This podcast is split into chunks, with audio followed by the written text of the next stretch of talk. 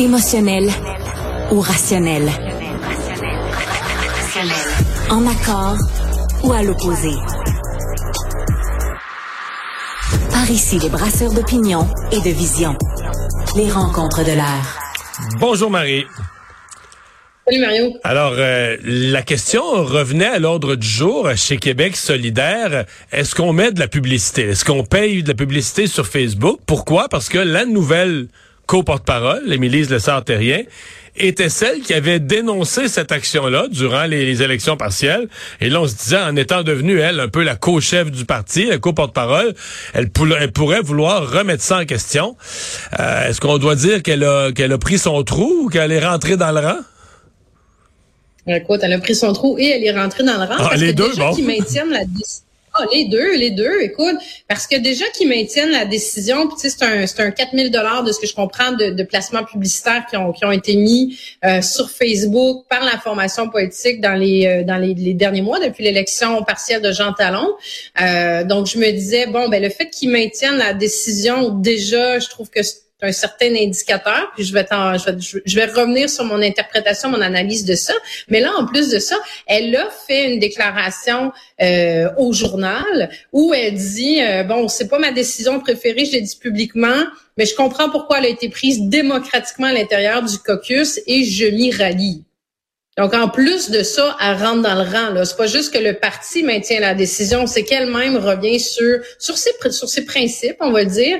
Moi, Mario, déjà sur la base, je trouvais que c'était très hypocrite de la part de Québec solidaire euh, qui dénonce tous les géants du monde, là, euh, la veuve et l'orphelin et compagnie. Mais ça, par contre, quand il est temps d'aller mettre de la publicité et euh, il faut soutenir nos médias au Québec, mais on va aller mettre de la publicité quand même sur euh, Facebook. Là, j'entendais Alexandre Leduc, tu qui est le leader de Québec solidaire, qui disait on n'a pas le choix de faire ça. Euh, ben oui, tu as le choix. Tu as toujours le choix. Je veux dire, ta formation politique mourra pas demain matin et s'éteindra pas parce que tu prends la décision. Mais je pense que ce qu'il dit, ce qu'il dit en d'autres mots, c'est que c'est payant pour eux pour le faire. C'est probablement ça la, vérité de ce qu'il dit. Est-ce qu'ils l'utilisent pour recruter ben, des membres, pour ramasser des fonds? Ah oui, oui, parce que dans les intentions de vote, on s'entend qu'ils n'ont pas bougé d'un iota, là. Ça bouge pas du tout. Donc, c'est payant. Ben, attends, ils ramassent de l'argent, sont, sont pas mal dans la queue de peloton au niveau des fonds qui sont ramassés.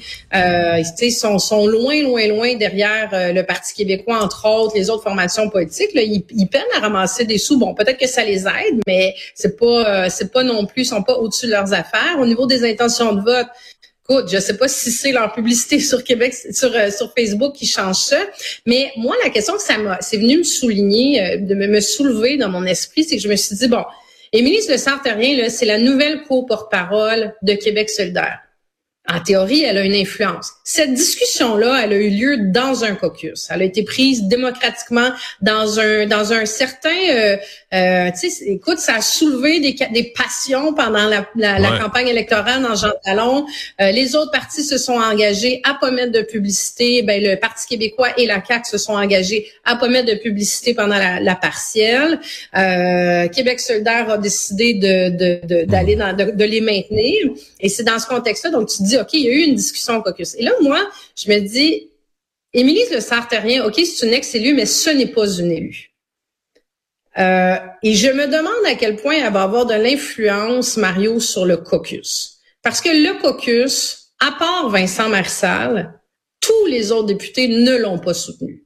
C'est vrai, hein? Le leader, puis tu sais, je veux bien croire qu'ils vont être solidaires puis unis au lendemain de, de, de, cette course à la chefferie et tout, mais ça reste que les députés de Québec solidaire, ils n'ont pas soutenu Émilie Le Centerien. C'est les deux autres députés de leur propre formation qui souhaitaient. Mais, mais, Marie, euh, tu te demandes est-ce que est-ce que de fois est-ce qu'ils vont la laisser de côté Est-ce qu'elle va faire ses petites conférences en région? Ils vont se dire promène-toi, puis que les vraies décisions vont continuer à se prendre au caucus.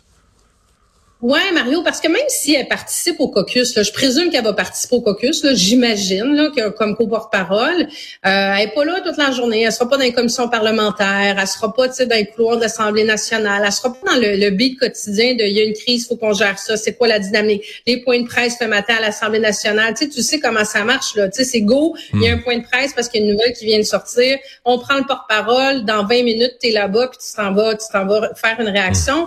Je, ça me questionne sur son niveau d'influence qu'elle va être capable d'avoir au niveau de sa propre formation politique quand sur une affaire comme ça qui est Écoute, c'est banal. Là. Il aurait pu juste dire on tire la plug, on arrête de mettre de la pub dans, sur Facebook dans le contexte.